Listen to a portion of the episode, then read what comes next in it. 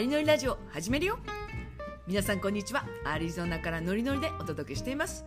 アメリカのセカンドキャリアコーチののりこです。このラジオはバイマイビジネスで学んだことアメリカ生活50代の生き方について話しています。皆さんご無沙汰してます。えー、このポッドキャストをですね、えー、楽しみに、えー、聞いてくださってる方がいらっしゃいましてで、えー、このリスナーさんからえ、のりこさんのポッドキャストを一日中聞いていますっていうことでで私あのこのとこも全然更新してなかったので、まあ、そのメッセージをいただいてもうこれはちょっとやらないなとなと思って、えー、今日、えー、この音声を取らせていただいてます。で私はですね、えー、インスタライブとかをやってましてそのインスタライブでも話したんですけれど、えー、ラスベガスに行ってたんですね。でラスベガスでセミナーをやってましてで4日間えー、参加者の方と、えー、みんなでこうワイワイしながら過ごしてたんですよ。でそのラスベガスに集まってきてくださった方がアメリカ在住の方でハワイとかテキサスとか、カリフォルニアとかあとカナダからも、来ていただいててでそういう方たち要するにそのラスベガスまで、え BUYMA の話を聞きに来る BUYMA の話を皆さんでするという、まあ、そういう方が集まってきてるのでなのですごくエネルギーの高い方ばっかりなんですね。でそういう方たちと4日間、うん、私も過ごしてると本当に学びも大きいですしもうとっても楽しかったんですね。で、えー、その方たちが、えー、年に1回アメリカで、えー、どこかでこういうツアーをやってくださいっていうのとあとヨーロッパとか、アジアからもお声をかけていただいているので、まあ、年に1回2回ぐらいどこからできたらいいなと思います。でこのラスベガスのお話っていうのはまたポッドキャストの方で近々あのじっくりと話したいと思います、えー、今日はですね倍まで成功するためにはこれだけはやらない。たった一つのことっていうお話をしていきます。これって皆さん何だと思いますか？BUYMA で成功するためにはこれだけはまやらないよっていうのがまずあるんですよ。でこれはそのマインド的な部分でもあるかもしれないんですけれど実は出品なんです。えこれを聞きますとえなんで？えなんで出品しないと BUYMA って無在庫だから売れないよねってみんな思いますよね。確かにそうなんですよ。でもこの出品をしてるっていうもちろん出品が大好きっていう方は別ですけれど私のような年代でえパソコンが得意ではないで私のように出品がものすごく苦手画像加工ができないっていう人がやっぱりその出品を続けていくのって難しいんですよ。で生徒さんにあの出品は得意ですか？ってとあんまり好きじゃないんですっていう。じゃあなんで外注化しないんですかっていうとそこで止まっちゃうんですよ。うん、で、えー、要するにその例えば出品がまあ得意じゃない好きじゃない。でその得意じゃない好きなじゃないことを一生懸命やろうとしてもそれこそリサーチとかも、ね、やる時間なくなっちゃいますし何を出品していいのかわからないのに、まあ、そこで時間かかってしまって出品に行くまで下手すると半日とかかかっちゃうと思うんですよね。で、えー、そういう方に、まあ、1日何品出品できますかって聞くと1日1品なんですよ。で1品を、え、30日やったら30品じゃないですか。やっぱり月30品っていうのはその倍まで無在庫でやるにはなかなか売れないんですよね。そうなると、えー、お一人で、え外注化しないで、え出品を、まあ、毎日1品やっていても、まあ、売れないのでそうなるとやっぱりこうバイムをやるのは辛くなっちゃって、まあ、やめちゃったりとか、まあ、ちょっと離れちゃったりすると思うんですよ。うん、でこのやっぱり出品があの苦手であるんだったらもう苦手なことはえ他の方にお任せする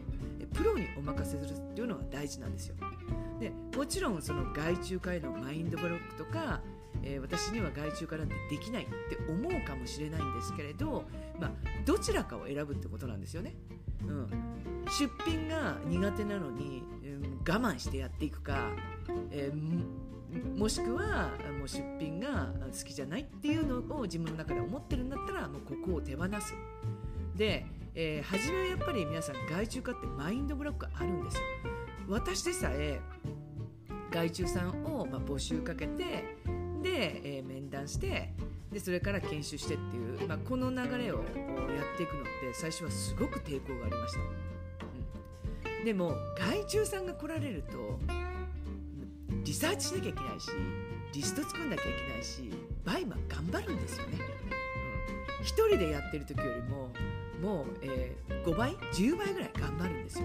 だって外注さんがいると仲間じゃないですか一緒にお仕事をする仲間ができるってことはやっぱりこう前に進めるってことなんですよね。うん、だからこそやっぱり外注さんがいることによって倍まで、ま成功しやすい、うん、苦手なことを手放すことで、ま成功していくってことなんですよ。で私も本当にあの私はですね私はあの出品っていうのはもうとっても苦手であって最初の頃は半日ぐらいかかってたんですよ。で半日かかって出品をしてで下書きに入れといてその出品ステータスにするのに自信がなくて2日間ぐらい下書きに寝かせておいてようやく初出品を、まあ、したんですね。